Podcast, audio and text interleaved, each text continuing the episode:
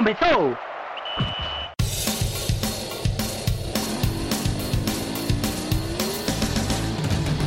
Mas qual é pouca, eu só tomo for 10k.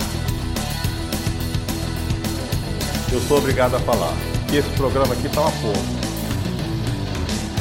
Fala muito! Fala muito! Fala muito! Piada morta!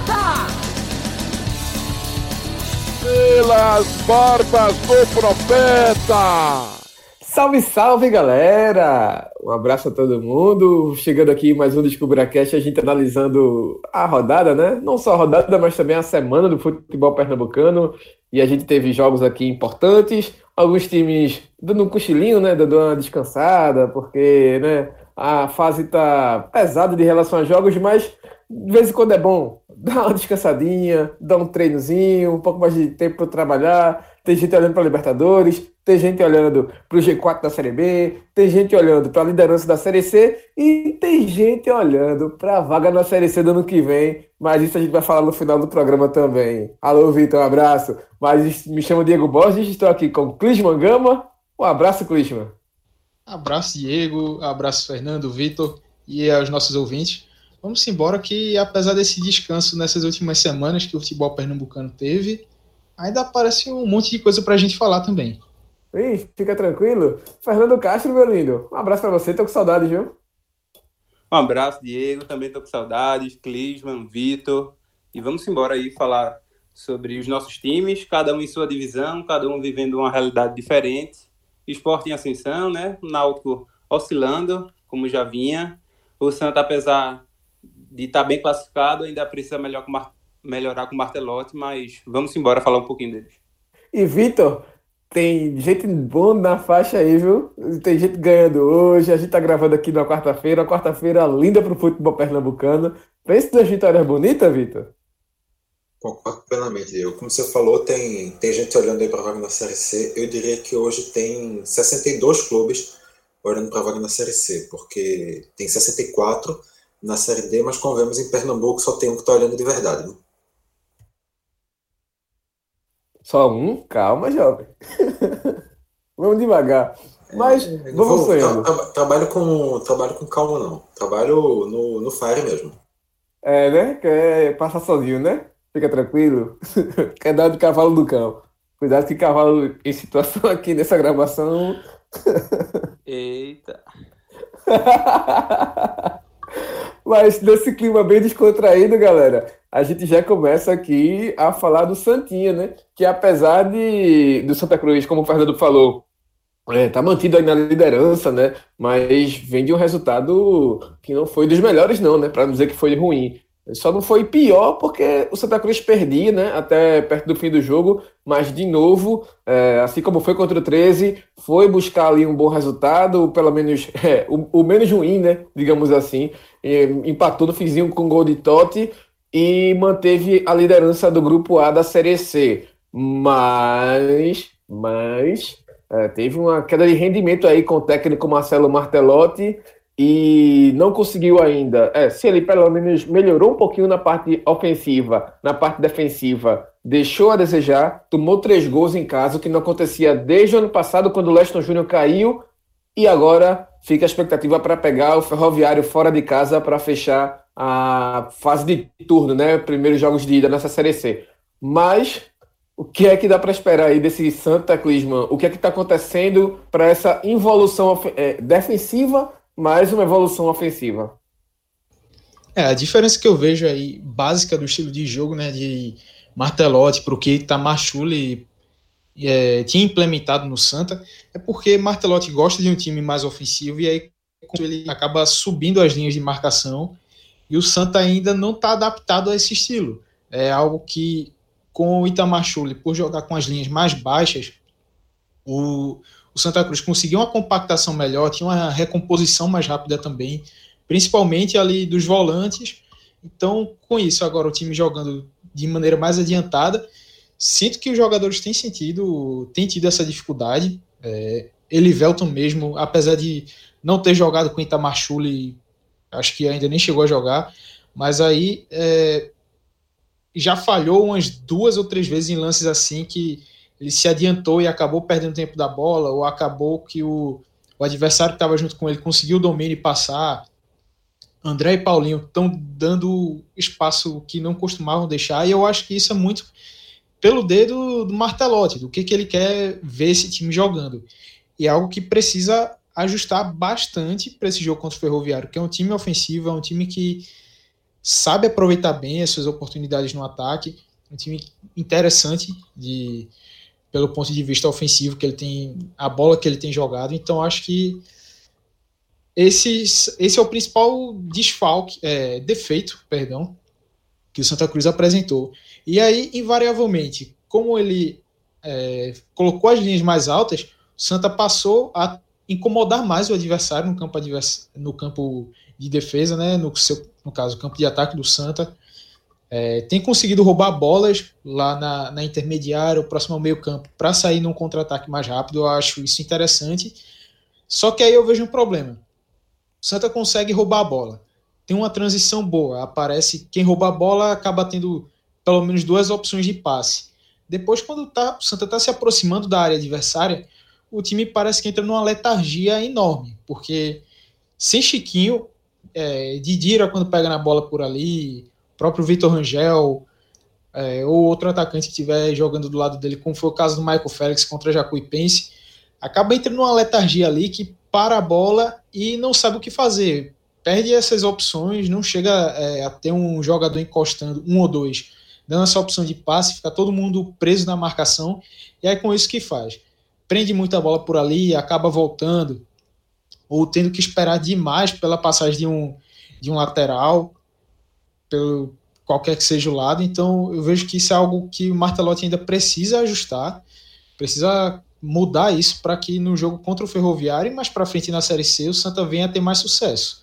É, contra a Jacuipense ficou provado mais uma vez a força da bola aérea do Santa, os três gols vindo assim de cruzamentos ou de bola parada. Então, é um ponto forte que o Santa continua mantendo e segue explorando muito bem, já que vários dos adversários que ele enfrentou na Série C têm dificuldade com isso. Porém, a falta de repertório, uma hora ou outra, vai incomodar e vai, vai fazer falta. Porque com a bola rolando, num toque de bola assim, para um chute de dentro da área, uma jogada trabalhada, Santa Cruz é basicamente gol de cabeça, cruzamento com a bola rolando, ou no escanteio numa falta, ou gol de fora da área, um chute de longe de quem quer que seja. Então tem que ampliar nesse repertório.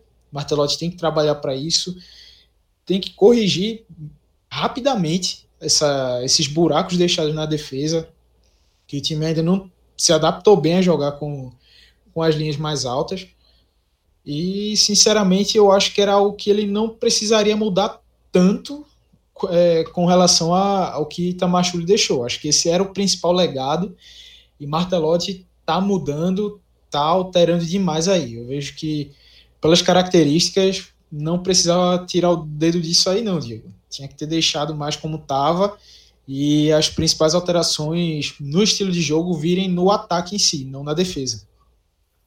É, Clisman falou esse ponto importante aí, porque mesmo. Ah, mas Michael Félix fez dois gols, o ataque voltou a fazer gols depois de Pipico, aquele gol que ele fez contra o Sport no Pernambucano ainda, mais de um mês praticamente, lá em julho, na verdade. E assim, é... mas, como o Clisman falou, os gols vieram de bola parada e bola cruzada, né? Bola aérea novamente, assim, é, digamos, deu a sorte, digamos assim, entre aspas, muitas aspas, de ser um atacante até porque é o papel do atacante estar tá ali, mas é, acaba o jejum, mas não acaba nem tanto assim, não foi gol de jogada tão trabalhada assim. Mas, Fernando, é, tá voltando o Pipico, tá com possibilidade de estrear jogadores também. Tu acha que isso pode dar a Martelotti essa estabilidade que ele precisa, que o Klinsmann também está cobrando e de fato precisa nesse time do Santa?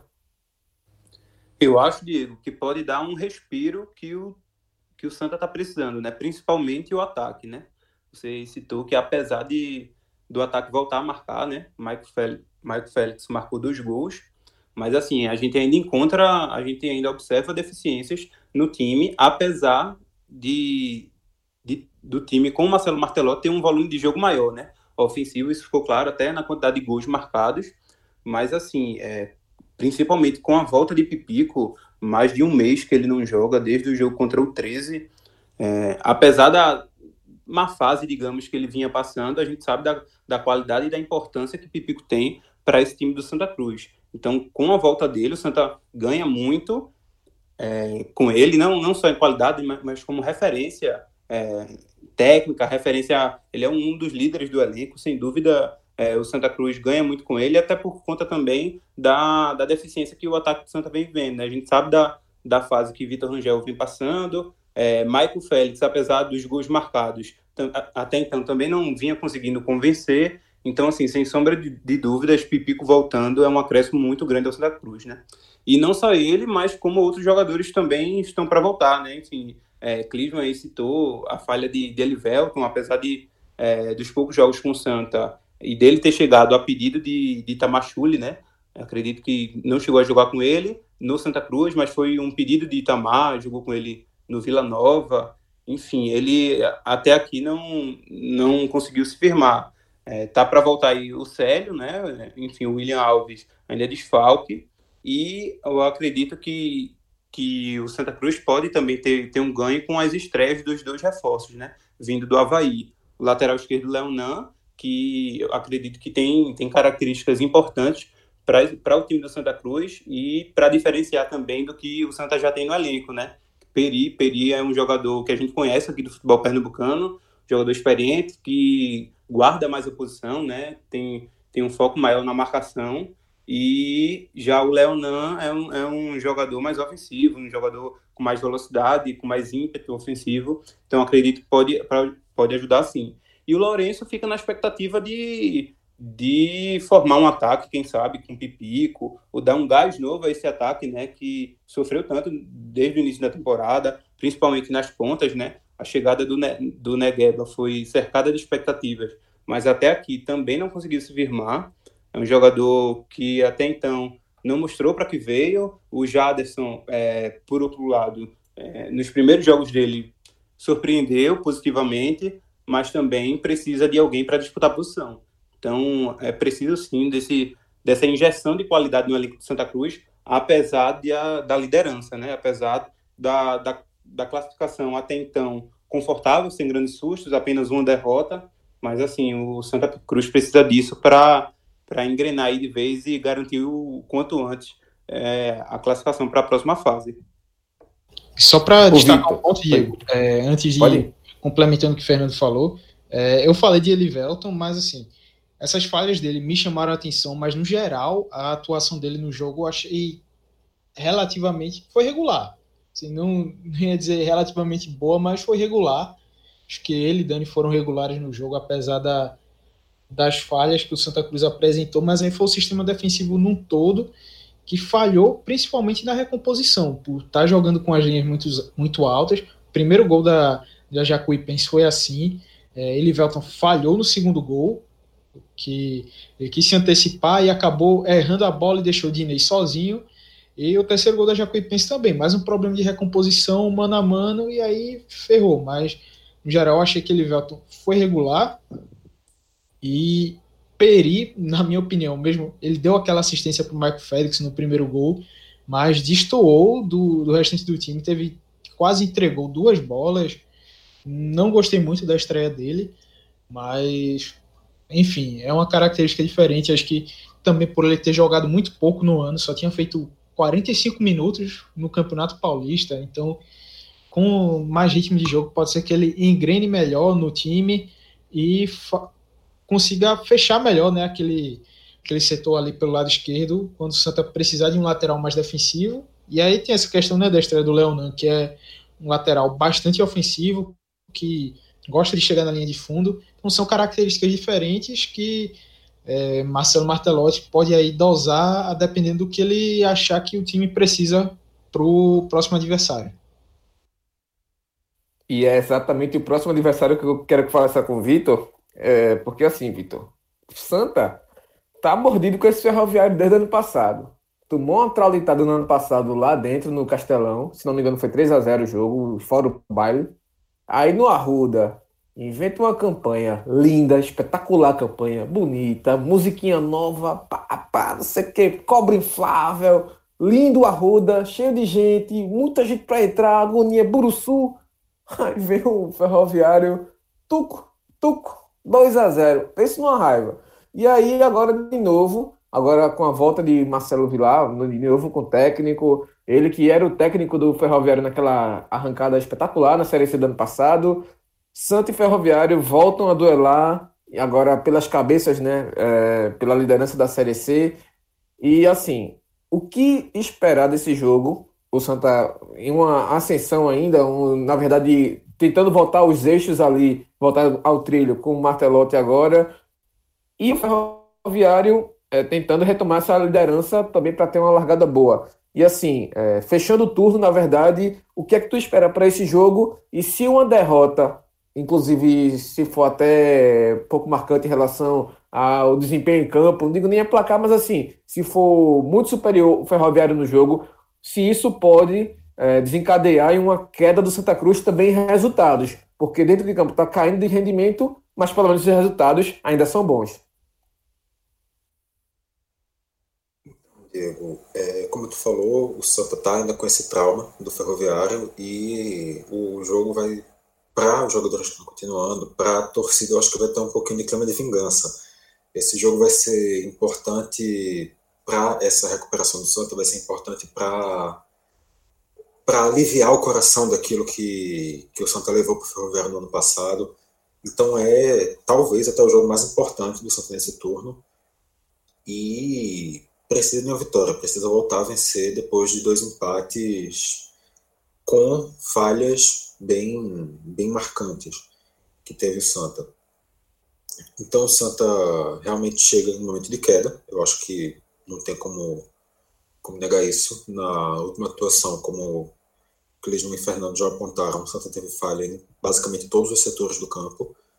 Tudo dava para ter melhorado pelo menos um pouquinho. Talvez só o Michael Clayton que que nesse nesse suco aí consiga sair consiga sair inteiro sem ter sido destroçado no liquidificador.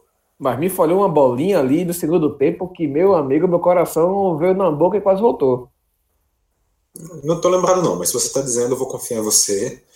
Mas realmente o, o Santa chega com essa pressão e é como tu bem alertou, o Santa, apesar disso tudo, está conseguindo resultados. O Santa está aí de dois empates, mas está se mantendo em líder está com pontuação já colada com o Ferroviário, então qualquer tropeço já ameaça muito a situação do Santa. Um empate abre espaço para outras equipes chegarem, uma derrota o próprio Ferroviário já ultrapassa. E o Santa também está perdendo a gordura que tinha para os times de fora do G4. Então, com dois tropeços, caso aconteça, o Santa também já fica com um lugar entre os quatro ameaçado. Então, esse jogo é fundamental. O Ferroviário está tá parecendo tá se reencontrando, tá, tá parecendo ter um bom caminho, vem tendo atuações mais seguras, a gente não acompanha, claro, com a mesma frequência que acompanha Santa Cruz, mas ao que, ao que indica tanto os, o que a gente consegue acompanhar aqui, quanto o que sinaliza a imprensa cearense, o, o Ferroviário está em um momento de, de consolidação, de retorno ao bom trabalho, e talvez também lá esse jogo contra o Santa Cruz seja também tenha esse tom de reafirmação de um trabalho por, por parte do Marcelo Vilar, que ainda coloca mais pressão em cima do trabalho do Martelotti, que se não conseguir ganhar agora contra o, o Ferroviário, já garante que nos seus cinco primeiros jogos acabe com um rendimento inferior ao que, ao que o Itamar conseguiu nos seus cinco jogos que teve frente do Santa na Série C, isso já com um jogo a menos, já ficar com, com uma desvantagem grande em relação ao trabalho que vinha tendo o Itamar, e daí já começar realmente a sinalizar que os resultados também não estão chegando também para o Santa. Quanto à questão do, de um resultado ruim, no caso, mais uma atuação ruim junto a um resultado ruim, conseguir atrapalhar agora o caminho do Santa, tirar tirar a boa sequência de resultados que vem tendo e degringolar tudo, eu acho que acaba sendo um cenário um pouco parecido exatamente com o que foi o jogo do Ferroviário no ano passado. O Santa vinha apresentando problemas ao longo da, da reta final do primeiro turno, com a chegada do Martelotti, mas estava ganhando. O time estava conseguindo vencer, estava na sequência invicta já de várias partidas, mas depois daquele jogo, que foi a derrota doída, as falhas que existiam se amplificaram, a, o grupo pareceu se perder e o Santa perdeu o rumo, o que estava antes brigando pela liderança do grupo acabou terminando fora mesmo do grupo de qualificação. Então, o Martelotti tem que ter um controle de equipe para não deixar o grupo se perder quando acontecer a primeira derrota, que vai acontecer, mais hora menos hora, e o, acima de tudo, o Santos tem que, tem que conseguir retomar o bom futebol. Marcelo Martelotti tem que olhar, tem que reconhecer esses erros, porque também não vai ser um processo fácil caso o Santa Cruz tenha que passar mais uma vez por uma mudança técnico. E se tiver que passar por isso, provavelmente é porque o time vai acabar eliminado. É complicado. E assim, é, eu queria falar aqui na Série C, dos jogos que eu vi, já vi pelo menos um jogo ou dois, é, um jogo integral de cada uma dessas equipes e alguns um pouco mais de alguns momentos de jogo também. E assim, é, de nível técnico de partida, é, do que eu vi de maior disparidade foi Ferroviário e Botafogo. Ferroviário amassou o Botafogo durante todo o jogo praticamente. Foi uma vitória incontestável. Então, assim, não é time, é, por exemplo, a Jacuipense, que é um bom time organizado, mas é cheio de defeito. Então, assim, não vai ser um jogo fácil, não. Mas, por falar em não tá sendo fácil, vamos girar aqui, subir de divisão, né? Pegar o elevadorzinho aqui, vamos para a Série B, porque não tá nada fácil essa caminhada do Náutico aí, viu, Fernando? tá tentando aí, começou o ano não, vamos brigar pelo acesso, vamos tentar brigar pelo acesso tal, mas encostado no G4, que é bom, nada, né? Nem sequer, se não me engano, chegou, a ficar menos de três pontos da zona de classificação. E agora contra o Cuiabá, um primeiro tempo horrível, não vi nada do Náutico de criação assim praticamente. E no segundo tempo foi ainda pior. Então, assim, não sei como, como já. como diz o ditado, né? No segundo tempo parecia que era o primeiro tempo. Então, assim, é, o que é que acontece e o que dá para fazer com que Kleina consiga, de fato, fazer esse time engatar para ver se tem ainda fôlego para brigar pela, pela, pela classificação, né? Pois é, Diego. Assim, desde o início da temporada, o discurso da diretoria do Náutico e a expectativa da torcida era de brigar pelo acesso. Mas, assim, eu, eu acredito que na, na prática, na realidade, até pela, pela formação do elenco, a realidade é outra. É claro que, que o Náutico evoluiu com a mudança de técnico. O Náutico apresentava muito, muitos defeitos com o Dalpozo, evoluiu com Gilson Kleina. Gilson Kleina conseguiu organizar minimamente a equipe, defensivamente, que estava precisando conseguiu entregar um, um espírito de competitividade maior. O Náutico com o Dalpozo era aquele time apático que rodava a bola sem, sem ter muito é, noção do que fazer e sem ter, ter muito espírito de jogo, de competitividade. Com Gilson Kleiner isso melhorou bastante, é fato. O Náutico conseguiu vitórias importantes contra o Guarani fora de casa, que animou bastante o torcedor. Mas, assim, é, nos últimos jogos vem apresentando alguns defeitos, muito por conta da falta de qualidade que o elenco tem. Gilson Kleina conseguiu apenas uma vez repetir a escalação, foi justamente contra do jogo da vitória contra o Botafogo de São Paulo para o empate contra a Chapecoense. E assim, é, se, se, é, se, se, pareceu que Gilson Kleina encontrou um time titular, ficou nítido também é, que o Náutico peca muito nas substituições, mas não por conta de Gilson Kleina, muito mais por conta da falta de qualidade que tem o banco de reservas. É, basta ver o último jogo, as opções que tinha no banco de reserva, basicamente de qualidade que, que pudesse mudar o jogo, só tinha Thiago e que mesmo assim a gente sabe que ele não vem numa boa fase, né? Vem devendo e devendo bastante nessa volta para o Náutico. Assim fica é, até difícil de, de criticar Gilson Kleina, porque quando ele olha para o banco de reserva, vê Matheus Trindade, vê Júnior Brits, vê Salatiel, fica complicado mudar o jogo, o jogo com essas peças. E assim, é claro que, que o Náutico sentiu a ausência de Jean Carlos, qualquer time nessa Série B sentiria, mas o Náutico não pode ficar na dependência, né? E não só dele, mas o Náutico também sentiu a falta de Jonathan, mas aí assim, eu acredito que, que Jonathan, tanto a torcida quanto, quanto o Gilson Kleina não podem contar muito. Jonathan, é, enfim, é, machuca muito, a torcida do Náutico já está acostumada a, a ver ele desfalcar o time, desde, desde a Série C de 2018, na volta no ano passado na Série C, e esse ano a mesma coisa, entra ano e sai ano. É, ele apresenta bom futebol, mas não tem uma grande sequência. Então, assim, é, fica muito complicado, principalmente pelo banco dele, que ele não tem, né? Matheus Trindade, a, o, último, é, o último legado de Dalpozo, digamos assim, no Náutico, é, foi trazer Matheus Trindade, que, pelo amor de Deus, não mostrou para que veio, é horrível, é, pior, pior do que Luan Anderson, que a torcida comemorou a saída dele. Então, daí, daí dá para tirar a situação. Então, se a diretoria do Náutico quiser manter o discurso que, que quer brigar pelo, pelo acesso, precisa urgentemente reforçar esse elenco. É, desde desde a da, da paralisação da pandemia, é, a diretoria do, do Náutico, principalmente Diógenes e Islo, falam muito que o Náutico vai aproveitar os reforços vindo do DM, né? E aí se, se, prende muito a Álvaro, se prende muito a Ronaldo Alves, mas a gente não sabe como eles vão voltar e quando eles vão voltar, né? Falavam que, falavam que eles iam voltar em setembro. E aí, o mês acabou e agora? Fica para outubro. E aí, como, ele, como é que eles vão voltar? Não vai reforçar esse time? O meio, meio do campo do Náutico só tem Haldney e Jean Carlos. Djavan, quando entra, consegue, consegue bem, mas muito na, na questão de, de, marcação. Ele não é um segundo volante de ofício.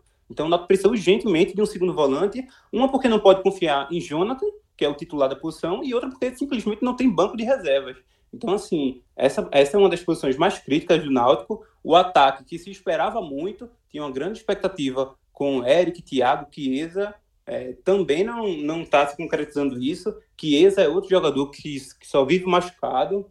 Quando quando volta, faz gol, mas os gols que eles fazem não, não, tem, não tem esse poder de decisão. Basicamente, quando ele marcou gol, o Náutico só venceu contra o decisão pelo Campeonato Pernambucano.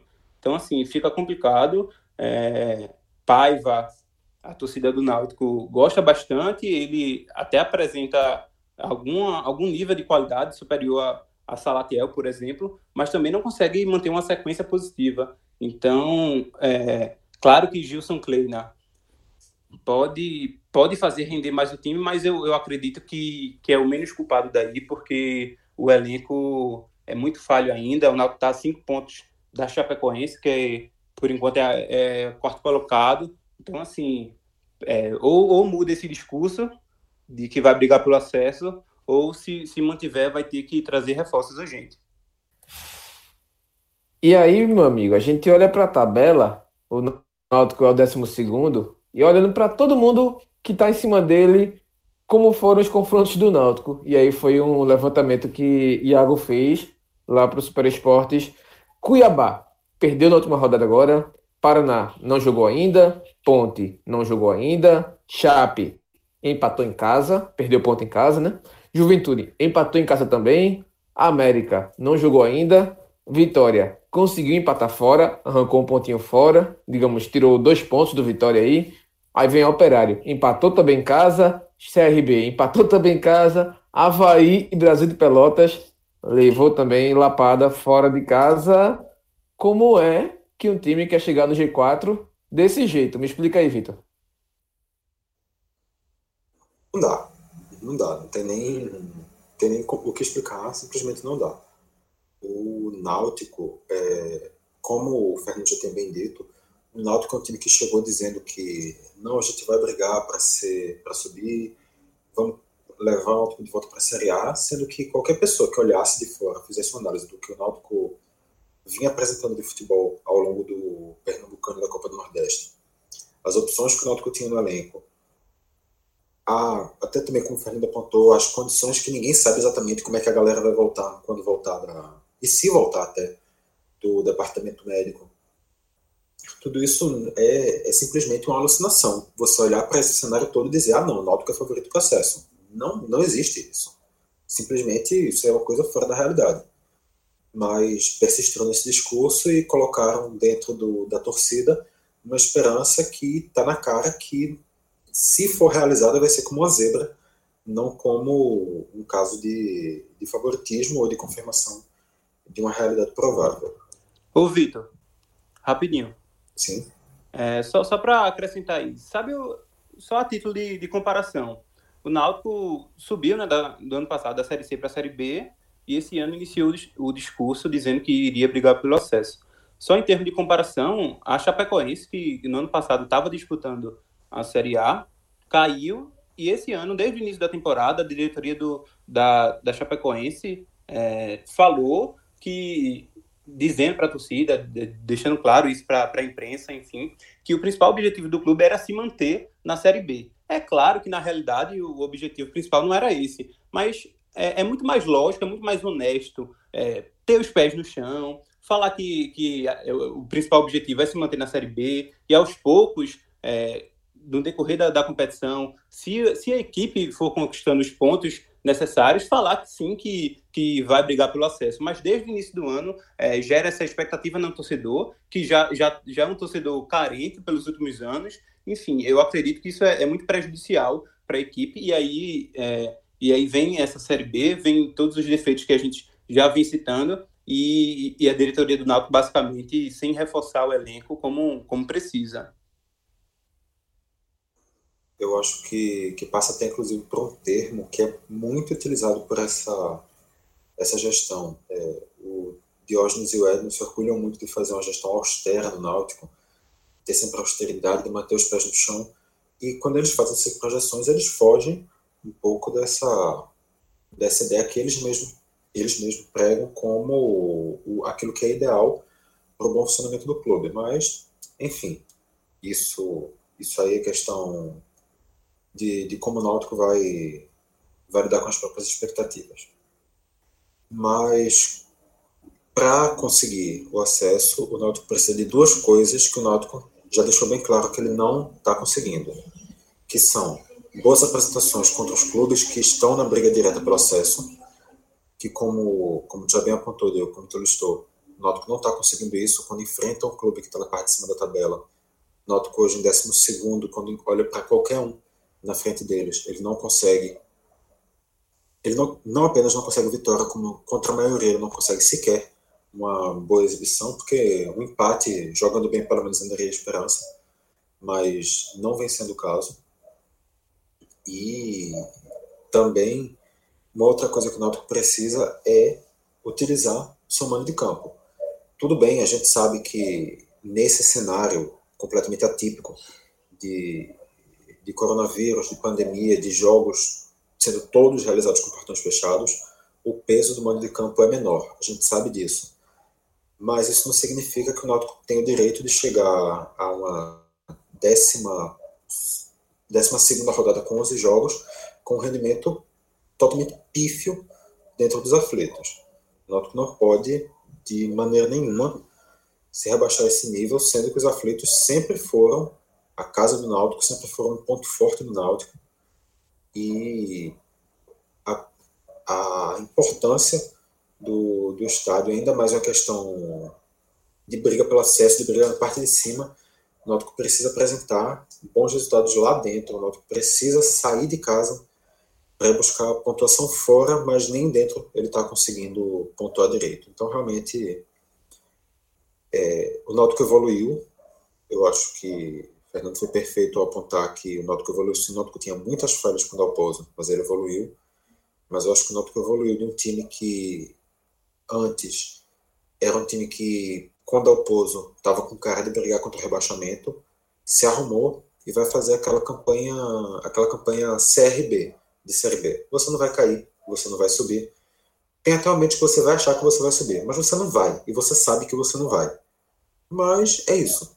Você vai ficar naquele meio de tabela e o campeonato vai ser isso. No ano seguinte, você se organiza e pensa de novo como fazer uma campanha melhor. Para mim, o Náutico, nesse momento, não dá nenhum sinal de que pode ir além disso.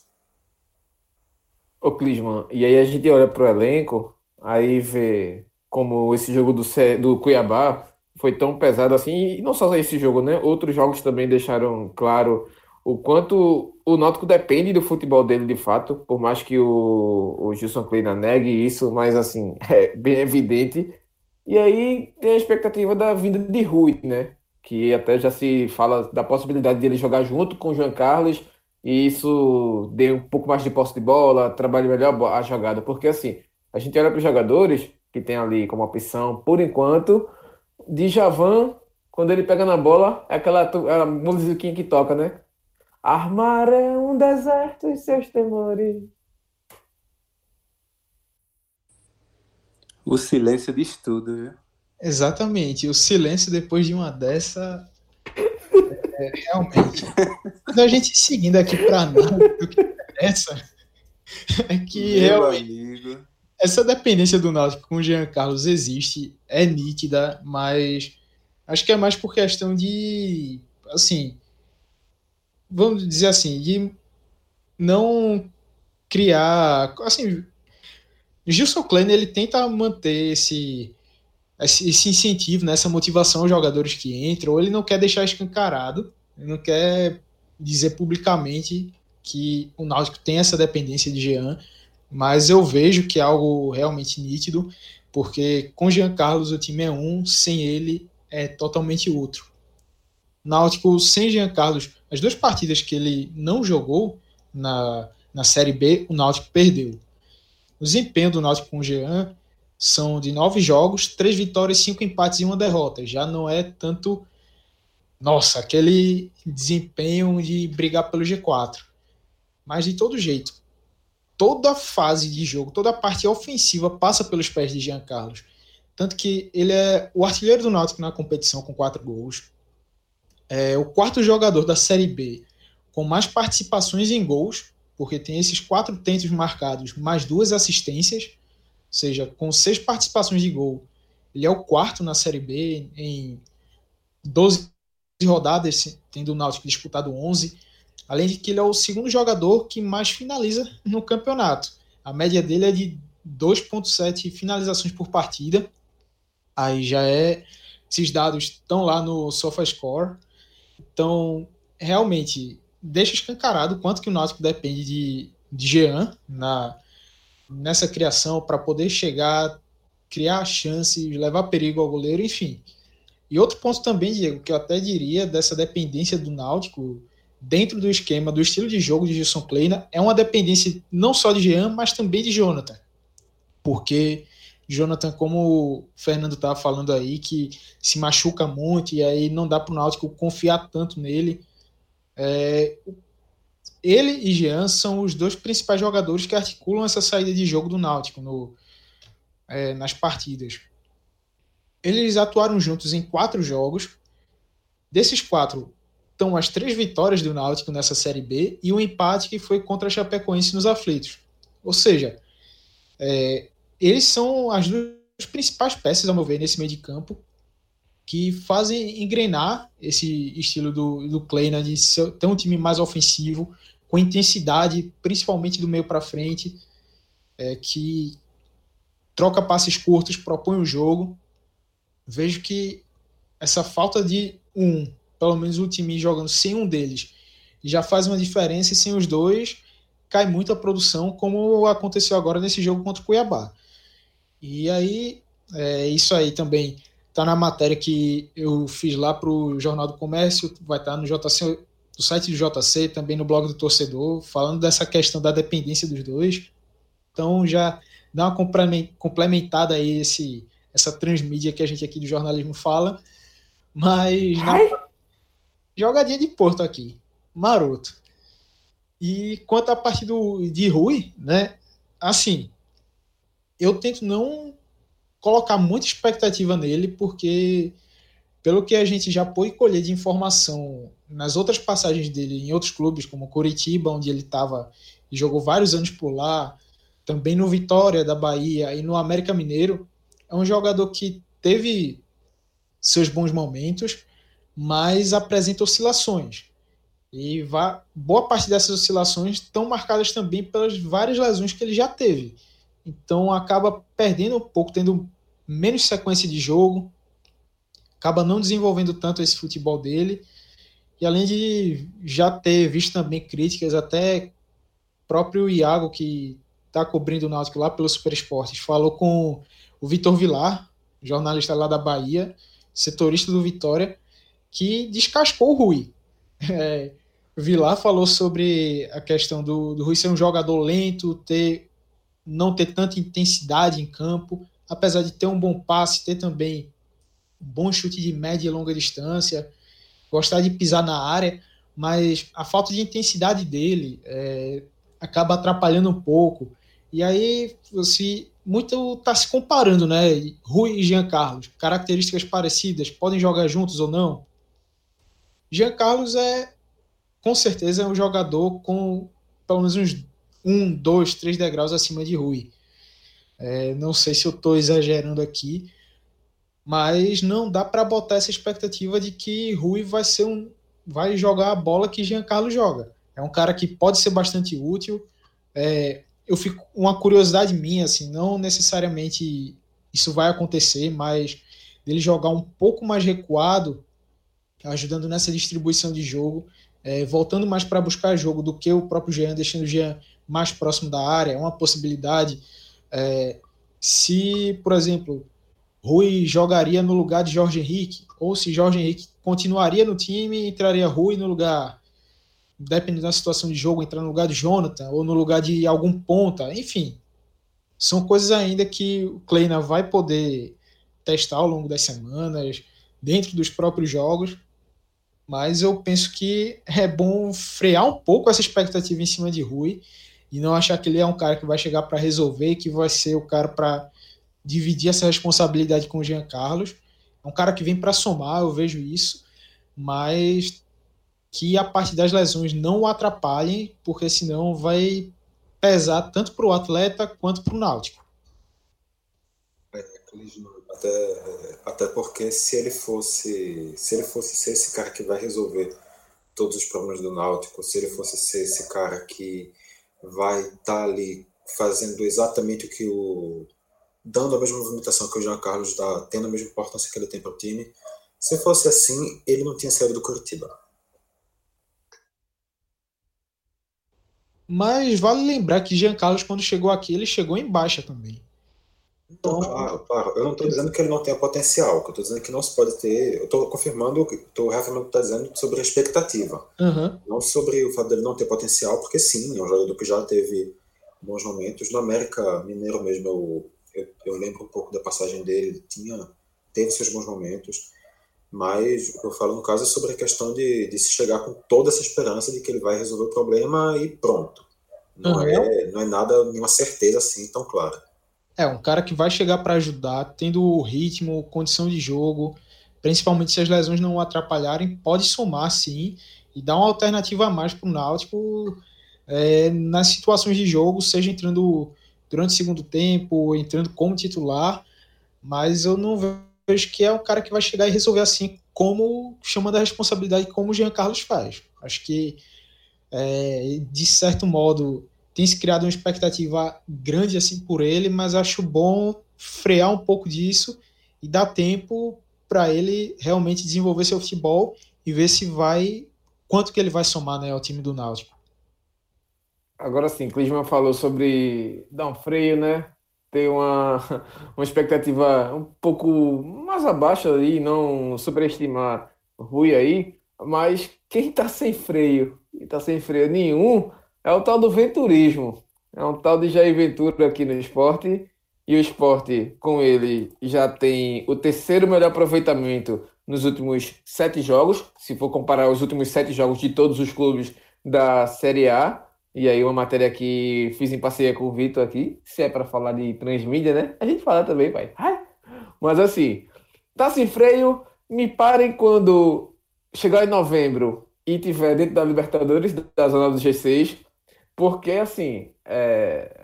claro, né? Eu tô brincando aqui, mas assim, eu já não vejo esse cenário como algo fora da realidade. Porque, é... além de já estar nessa boa fase, estar nessa retomada, ele vai ter tempo a partir da 17 rodada. A CBF divulgou nesse começo de semana as datas atualizadas até a vigésima rodada da Série A. E aí, da 17, que é quando o esporte pega o Bragantino, o Red Bull Bragantino em diante, da 17 Então, enfim, 17, 18, 19 e 20 serão quatro rodadas consecutivas jogando aos domingos, o que vai dar a Jair Ventura semanas de treinos entre um jogo e outro. Claro que tem é, deslocamento, viagem e tudo mais, mas não deixa de ser semanas de treino, o que ele só teve desde que assumiu o time, duas vezes isso, que foram entre Internacional, oh, perdão, Fluminense e, e Palmeiras, Palmeiras e Fluminense, na verdade, pegou o Palmeiras, teve sete, sete dias até enfrentar o Fluminense, e agora tem 11 dias entre Corinthians e o jogo do domingo contra o Bahia. Vitor, eu estou sendo muito otimista ou você acha que esse cenário pode de fato ajudar o esporte, até porque, também lembrando, o esporte só disputa a Série A. Os próximos rivais que ele tem pela frente, digamos, o Inter, tem também a Copa do Brasil e tem a Libertadores. O Atlético Paranaense, por exemplo, também tem a Copa do Brasil, tem a Libertadores. O Flamengo vai perder jogadores com sessão para seleção brasileira, seleção uruguaia, enfim. Dá para sonhar ou calma, nada de exaltações. É, então, Diego, é, eu vou voltar mais ou menos para aquele ponto que eu falei do Náutico. O, o esporte tem um elenco que está indo bem, que está conseguindo bons resultados, mas eu acho que todo mundo sabe que o elenco do esporte tem limitações bem evidentes. O, e se essas lacunas não forem preenchidas, o que a gente não sabe exatamente se existe dinheiro para preencher, eu acho que fica em dúvida a capacidade do esporte de se manter nesse nível que está, porque vai, vai chegar um momento, como a gente sabe, quando chegar no segundo turno o negócio fica mais corrido, vai ter lesão, vai ter suspensão, e a gente não sabe também como é que vai ser a capacidade de reposição de peça do, do esporte. Além de que também esse, esse venturismo até agora o esporte mostrou ter dois, duas maneiras de jogar futebol, uma maneira de jogar em casa, uma maneira de jogar fora, e se acontecer dos rivais entenderem como bater de frente com esse modelo, e isso acontecer no caso, antes do campeonato, o modelo fica fadado, o esporte precisa repensar, e a gente ainda não viu o, o Jair Ventura tendo, ao longo dos seus trabalhos,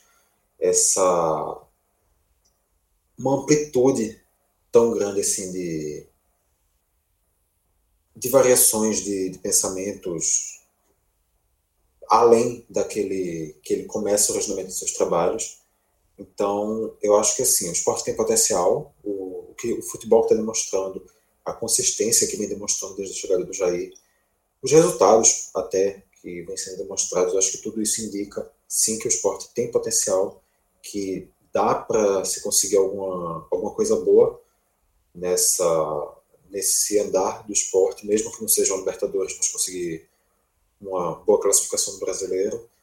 Mas também não se pode descuidar, porque existe histórico negativo de campanhas, não apenas do esporte, mas de diversos clubes, que começa bem o campeonato, se empolga e depois se perde no meio do caminho. Então, o esporte não pode de maneira nenhuma perder atenção, porque a rede é curta, a rede tem que ser curta, tem que estar ali muito bem controlado porque o esporte tem, tem lacunas, o esporte tem carências, e se, se elas continuarem ativas como estão, a situação pode, pode ser complicada e o esporte acabar se perdendo no meio do caminho.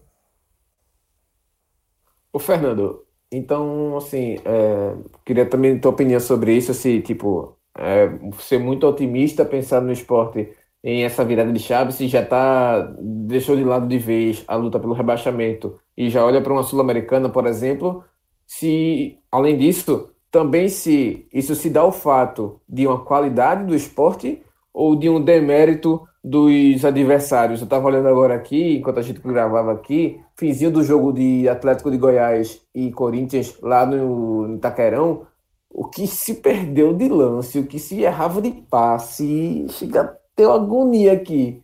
Fora o último lance que o goleiro do Atlético tinha uma falta para cobrar dentro da área, o jogador para bater, aí o goleiro sai da área dele, vai, toca para trás, aí o juiz vai acabar o jogo. É uma brincadeira. Então, Diego, eu tô mais com o Vitor nessa visão. É, é, claro que o, que o momento do esporte é muito bom, empolga o torcedor, é natural isso. O trabalho que, que Jair Ventura vem fazendo no esporte é excelente, assim, é bastante animador. É, antes antes da, da Série A iniciar, a gente, inclusive, debateu muito isso, de que não só a principal briga pelo esporte era contra o rebaixamento, mas a gente já, já previa alguns recordes negativos, inclusive, assim, muito, a gente previa muita dificuldade, né? Para ser bem sincero, é, observando a temporada do esporte até então, né? A gente previa muita dificuldade e, e não era nada de, de exagero, né? Era, inclusive, quase que unanimidade entre a própria imprensa, a própria torcida, de que o esporte iria enfrentar muitas dificuldades na Série A e vinha enfrentando com o Daniel Paulista, né? Até que resolve trocar de técnico, é, uma troca, assim, o esporte caiu, caiu para cima, porque Jair Ventura vem fazendo um trabalho excelente, aquilo que a gente imaginava do, do melhor momento da carreira dele com o Botafogo, ele vem desempenhando no esporte, é, de fato é muito animador pela classificação, pela pontuação, é, é até natural pensar em algo a mais, mas assim, é, Vitor falou bem aí, é, é, importante frisar que o esporte ainda tem carências, é, principalmente em questão de elenco, né? Basta observar aí as peças centroavante, lateral esquerdo, o esporte ainda precisa de reforços e a diretoria não encontra é, tanta facilidade assim, principalmente financeiramente, para trazer esses reforços. Então, acredito que, que é preciso manter os pés no chão, é preciso ainda é, manter o discurso que, que a principal luta do esporte é contra o rebaixamento, o principal objetivo do clube é contra o rebaixamento. E se ao longo do campeonato é, o clube conseguir manter manter essa média aí de, de vitórias, enfim, é, atualmente o esporte tem quatro vitórias nos últimos seis jogos, uma média muito boa. Assim, se o esporte conseguir manter essa pegada, é claro que é natural que o objetivo passe passe a ser outro, né? Uma Sul-Americana, uma Libertadores, Libertadores que, enfim, nos últimos anos né, mudou mudou é, esse formato no Campeonato Brasileiro, né, para seis clubes e o que passa a ser ainda mais alvo dos clubes, né? Então, assim, é, passa uma visão de que é possível, mas eu acredito que, que esse não é o principal objetivo do esporte. A torcida sabe disso, a diretoria sabe disso, os próprios jogadores, o elenco. É, uma, uma coisa bastante possível que eu estou observando nos jogos é, é, a entrega, a união dos jogadores, principalmente após os jogos, no vestiário. O esporte tem divulgado aí constantemente vídeos né, de bastidores. Parece, parece nítido que, que Jair Ventura conquistou o elenco, tem a confiança dos jogadores, e eu acho isso muito importante. Uma vez garantindo aí, consolidando é, que o esporte, é, a manutenção na, na Série A, aqueles, aqueles tão sonhados 45 pontos, aí sim o esporte deve pensar em algo a mais. Uma Sul-Americana, uma Libertadores. Acho ainda que, que é muito para esse elenco do esporte, é muito uma Libertadores. Mas é, o trabalho de, de Jair Ventura é muito promissor e, e a torcida tem, tem todo o direito aí de estar tá animada. É, Fernando falou sobre a expectativa que se tinha do esporte no início do campeonato. Lá atrás, quando o Brasileirão estava começando, a gente gravou aqui um, um DescubraCast e foi uma coisa meio que unânime de que, meio que unânime não, mas houve essa discussão, houve gente apontando esse ponto, de que o esporte ia ter que ter cuidado, porque ele estava correndo algum risco de conseguir superar o recorde do América de Natal, que terminou o Brasileiro de 2007 com 17 pontos na pior campanha da história do torneio. Hoje, com 12 rodadas, o esporte já tem essa pontuação. Para conseguir fazer aquilo que a gente imaginava que era possível no início do ano, o esporte teria que perder todos os outros jogos até o final do brasileiro, que é uma coisa que aí também a gente já sabe que, que é até mais fora da realidade que o esporte ir para a Libertadores, se brincar. Assim, claro, eu sou entusiasta por vida, e assim, meio que falei um pouco brincando, mas assim, é, falei com, com, base no que eu vejo também. Eu concordo com o Fernando, tipo, o elenco tá na mão do Jair. E o Jair é, mostra essa, essa melhoria nos números, nos resultados, principalmente, é, com duas coisas que eu vejo como muito básicas, assim, e que nem todo treinador consegue. Primeiro é resgatar elenco. Por exemplo, vários jogadores que estavam renegados no esporte é, que eram vistos, ah, esse daí não joga uma Série A. Começar com Ronaldo. Perfeito. Pois é, né? Ronaldo titular com o esporte, assim, se tornou absoluto, né? Só perdeu o espaço agora porque ele se machucou, mas está voltando também. Marcão não tinha feito uma partida completa com o esporte desde o começo do ano, só tinha jogado praticamente alguns minutos contra o Central. E aí chega Jair, começa a usar Marcão, aos poucos ali, um pouquinho no segundo tempo, finzinho, machuca Ronaldo e Marcão segura 90 minutos correndo mais de 11 quilômetros nos dois jogos, contra Fluminense e contra Corinthians, que não foram dois jogos quaisquer, né? Jogos, inclusive, que exigiu muito do esporte. Contra o Corinthians, o esporte correu que daria para sair de Pojuca, numa corrida de revezamento, até Goiânia. Então, assim, é, os jogadores estão muito aplicados. E o segundo ponto é o que Vitor também apontou, que é justamente essa variação de jogo que o Jair tem é, um estilo no, com três volantes, ou com dois meias, ou com meia pisando mais na área, se apresentando mais, ou utilizando muito os, os pontas. Enfim, velho, ele consegue moldar o esporte com as peças que ele tem de acordo com o jogo. Se é o Corinthians que está em uma fase, ele sabe aproveitar isso. Se é o Palmeiras que está em boa fase, ele também sabe aproveitar isso. Se é o Grêmio lá dentro precisando se lançar o ataque, ele sabe aproveitar isso.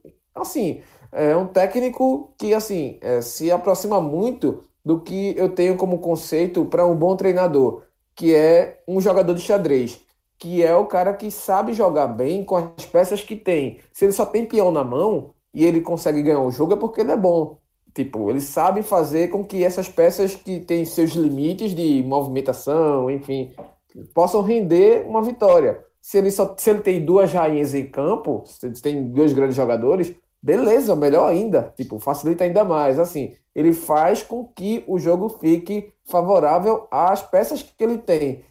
E tem uma peça muito importante que vai ser para esse restante da temporada. Já jogou contra o Corinthians ali no primeiro tempo completo e parte do segundo tempo cai um pouco de rendimento físico ali dentro de campo mas já mostrou, pelo menos em 20 minutos ali, teve cinco chances e foi um jogador que deu essa posição, que é o Thiago Neves, que é também um cara multifuncional, que faz falso 9, que faz a condução no meio de campo e não vai precisar se desgastar muito, de correr muito, como é o time do Grêmio que roda muita bola, que movimenta muito, que as peças fazem duas ou três funções em campo. Ele tem quem corra para ele. Ele tem um Patrick na direita que com respeito, Fernando, é um cavalo, velho. O cara não para de correr o jogo todo. Só, passou, só parou de correr contra o Corinthians aqui no finalzinho do jogo porque tomou duas porradas no tornozelo.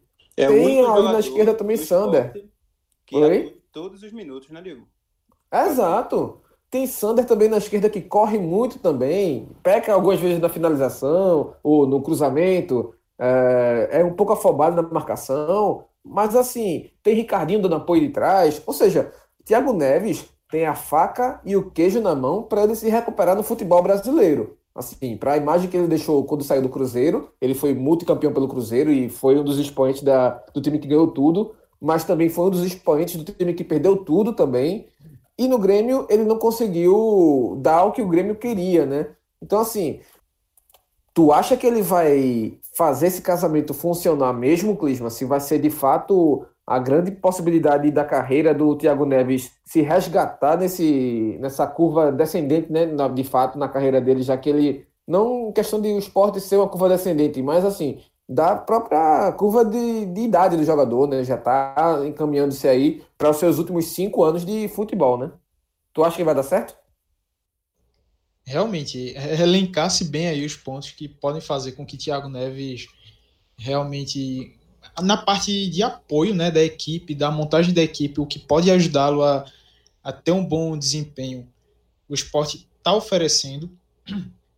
E por outro lado também, eu vejo que a vontade do jogador de chegar aqui e se provar, de chegar e mostrar que realmente está querendo mostrar mais uma vez a qualidade dele, que todo mundo sabe que ele tem, que já o consagrou por vários clubes e por outro lado também, algo que eu acho muito interessante, pelo menos no jogo contra o Corinthians, foi ver Thiago Neves, mesmo enquanto ele teve fôlego, correndo muito, ajudando na marcação, participando do jogo, e quando ele o fôlego acabou, ele preenchendo bem os espaços, sabendo se posicionar bem, ajudando nessa na composição da linha.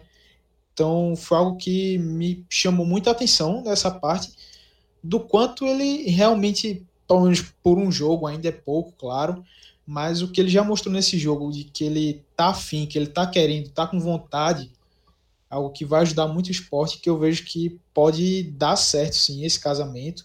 E ainda mais porque Jair Ventura, claro, que não vai abrir mão do estilo de jogo dele para que o time jogue totalmente em torno de Thiago Neves, que ele seja o cara que cai a bola no pé dele e que ele vai resolver tudo. Claro que não. Mas Thiago tá mostrando que vai é, tentar sim se adaptar a esse estilo. E aí Jair, de toda forma, ver que o cara com a qualidade que ele tem e com a vontade que ele tá querendo, que ele tá mostrando, faz um ajuste aqui ou ali. Por exemplo, depende de quem estiver jogando como centroavante. Centroavante tem mais fôlego para voltar, ajudar numa numa perseguição ao adversário, coisa assim, pronto, bota um centroavante ou um outro atacante para estar tá ajudando nessa parte e preserva um pouco mais Thiago Neves. Então, são essas variações que eu acho bem possíveis de serem feitas e que, pelo que o Thiago está mostrando, pode ser sim uma parceria de sucesso entre ele e o esporte. Lembra, com todas as ressalvas né, das proporções, mas lembra muito o que Leston fazia com Leston Júnior fazendo no Santa Cruz com Alan Dias, né? O Alan Dias não voltava tanto assim para marcar, ele ficava um pouco mais ali no meio de campo para pegar aquela bola quebrada, ou então para disputar uma bola aérea, e aí a galera recompunha mais para marcar por ele, né? Acho que os pontas principalmente. Mas assim, eu acho que vai dar liga. Mas quem tá dando liga na Série D, pra mim já deu. Bicho, assim, né? A parte mais importante desse programa, disparada, não é Série C, não é Série B, não é Série A. É vitória do Carcará em cima do América de Natal, lá dentro, na Arena das Dunas, papai. E também da minha corujinha, do meu Afogados, dando no Globo, na líder, não sei o que tal, 100% de aproveitamento. É pau, meu velho. Chegou no sertão, apanhou. Eita, Vitor, tá empolgado, meu querido? Rapaz, tá, o negócio, o negócio tá bom. A série, série D começando muito bem para os pernambucanos. O, o Afogado já está com duas vitórias em três jogos. Teve um tropeço no meio contra o Campinense, que realmente não jogou bem, mas. Tá na conta, tá na conta. É, faz parte, faz parte.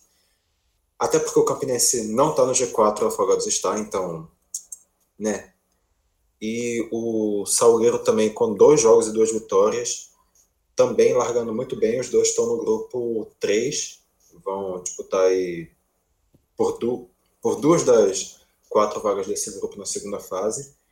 E o Central está um pouquinho atrás, começou um pouquinho pior, até porque teve alguns casos de, de Covid-19, então o elenco teve desfalques mas já, já estreou empatando, está conseguindo resultados e também pode aparecer mais, mais para frente com, com mais força na briga quando tiver com o elenco completo, ao menos essa é a expectativa que a gente fica também para o Central. O ruim é o Central, no caso, que está no grupo 4. O ruim é que também quando for avançando de fase, vai acabar que vai todo mundo ali sem se cruzando e é muito difícil que suba mais de um ali daquelas quatro vaguinhas que vão para a Série C.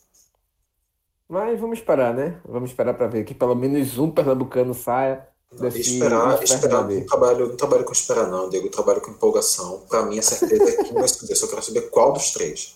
É só isso. Tomara, tomara. Mas assim, sem, sem brincadeira, falando um pouquinho mais sério também, eu acho que é um cenário interessante para os times do interior. A gente teve aí o primeiro time do interior sendo campeão, Salgueiro, com muito mérito, sim. É, os Afogados fez o que fez nessa Copa do Brasil, espetacular. Teve alguns percalços ali, perdeu Pedro Manta, tudo mais, mas assim, é, tá se organizando também com a Delmo. Tem uns problemas ainda de se organizar o time em campo, mas é encaixado, é um time chato jogando dentro de casa. Então, assim, tá dando liga e eu tô muito confiante, tô muito esperançoso de que Pernambuco tenha novamente um acesso, o que não acontece faz muito tempo, se não me engano, 2013 com o próprio Salgueiro também na Série D para a Série C. Caiu no ano seguinte, mas uh, quem sabe aí a gente consiga dar uma reorganizada na casa e melhorar também o futebol interior. Caiu no ano seguinte, não. Tinha caído. Segurou, né? Segurou, segurou uns três ou quatro Os quatro É isso. é isso mesmo. Mas desde que caiu, não fez o bate-volta ainda, né? Fez o bate-volta lá em 2013, esse, Isso. esse que tu falou. Depois voltou a cair em 2017, jogou no ano passado a Série D, mas o elenco estava tava realmente bem desorganizado, o seu treinamento bem difícil, mas agora está tá mais organizado também, chega com, com mais força. Eu acho que dá até para dizer que o Salgueiro é um dos grandes favoritos nessa disputa. Tomara. Não duvido, não. O Afogados aparece como um- uma aposta, uma surpresa, mas o Salgueiro acho que chega realmente como, como um dos favoritos.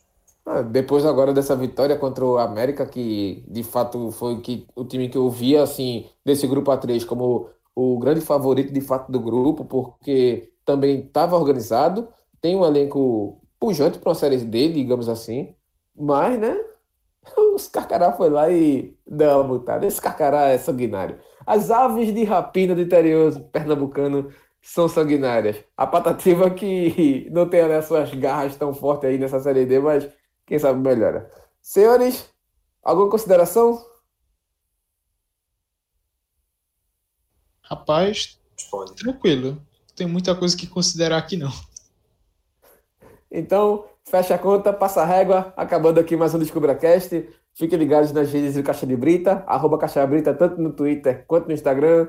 Em breve traremos novidades. Estamos prometendo muito, mas a turma vai cumprir já já. Deixa outubro dar uma amenizada, dar uma tranquilizada, deixa a, a casa sentar um pouquinho, baixar um pouquinho a poeira. Tem muita coisa acontecendo, mas alguém indica coisas boas vão ainda acontecer mais ainda aqui para Caixa de Brita. Então, siga a gente nas redes, acompanhe a gente aqui no feed DescubraCast e no Caixa de Brita. Hein? Emocionado. Estou emocionado com essas suas palavras bonitas de esperança. Ô, rapaz, eu tô dizendo que eu sou entusiasta. E até novembro me espere que o Leãozinho vai pisar no G6. Se vai ficar ou não é outra história. Mas que vai pisar, pode me cobrar aqui, ó.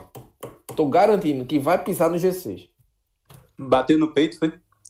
Na mesa, na mesa. Calma, no peito pode não. Valeu, galera. Até o próximo programa. Beijão a todos. A gente se vê por aí. Mas